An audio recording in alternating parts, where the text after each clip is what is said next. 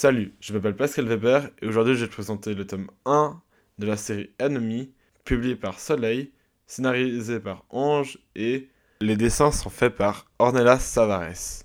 Tu pourras retrouver cette BD à la médiathèque du Mans sur Lausanne.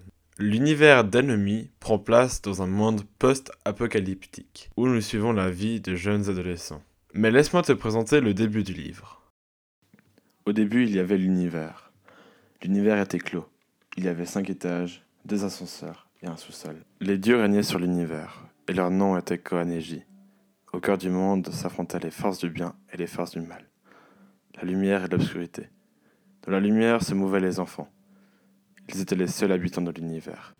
Les enfants sont séparés en trois groupes différents, les Wolfies, les Crays et les Pearls. Chacun des groupes a, des spécialités différentes.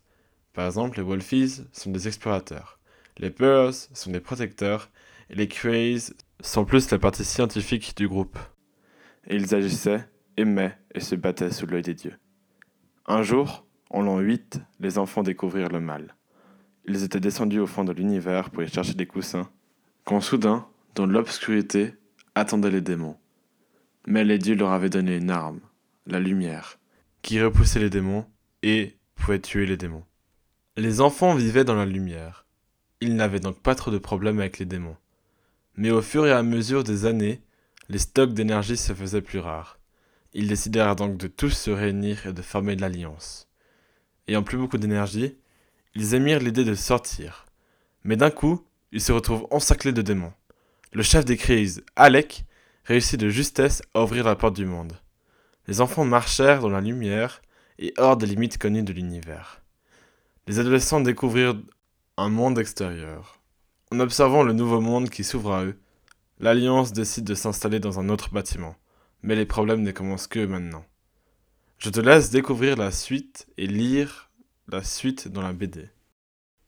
J'ai beaucoup aimé cette BD, car l'histoire est bien construite, le suspense dure sur toute la longueur de la BD et que l'intrigue est bien faite.